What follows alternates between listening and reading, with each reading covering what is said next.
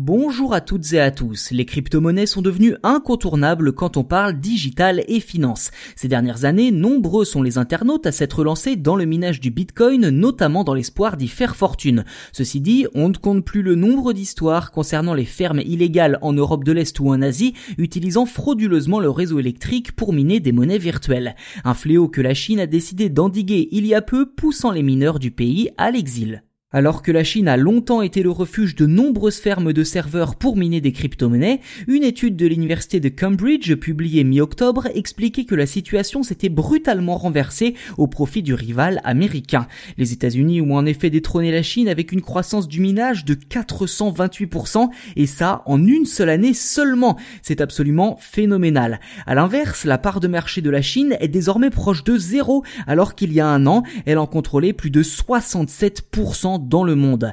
Comme vous le savez, la raison principale de ce changement brutal vient directement des dirigeants chinois qui ont décidé de bannir le minage du pays. Pour rappel, le Parti communiste au pouvoir estime que le minage ne permet pas à la Chine de respecter ses engagements climatiques et notamment d'atteindre la neutralité carbone. Sur ce point, difficile de le contredire, d'autant que l'électricité chinoise provient en grande partie des centrales à charbon.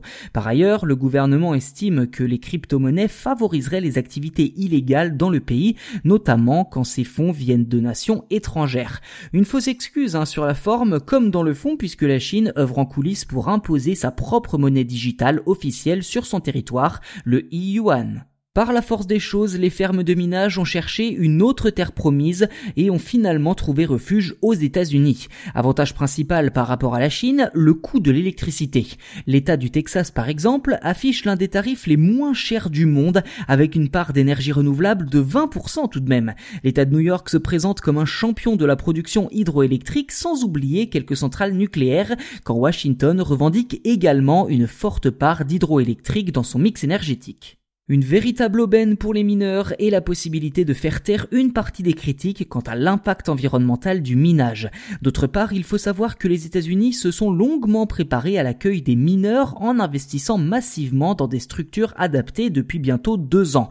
Ainsi, d'après l'étude de l'Université de Cambridge, le classement des pays leaders en termes de minage à la fin de l'année 2021 consacre les États-Unis avec plus de 35% de parts de marché, suivi du Kazakhstan à 18%, puis de la Russie à 11% pour compléter le podium.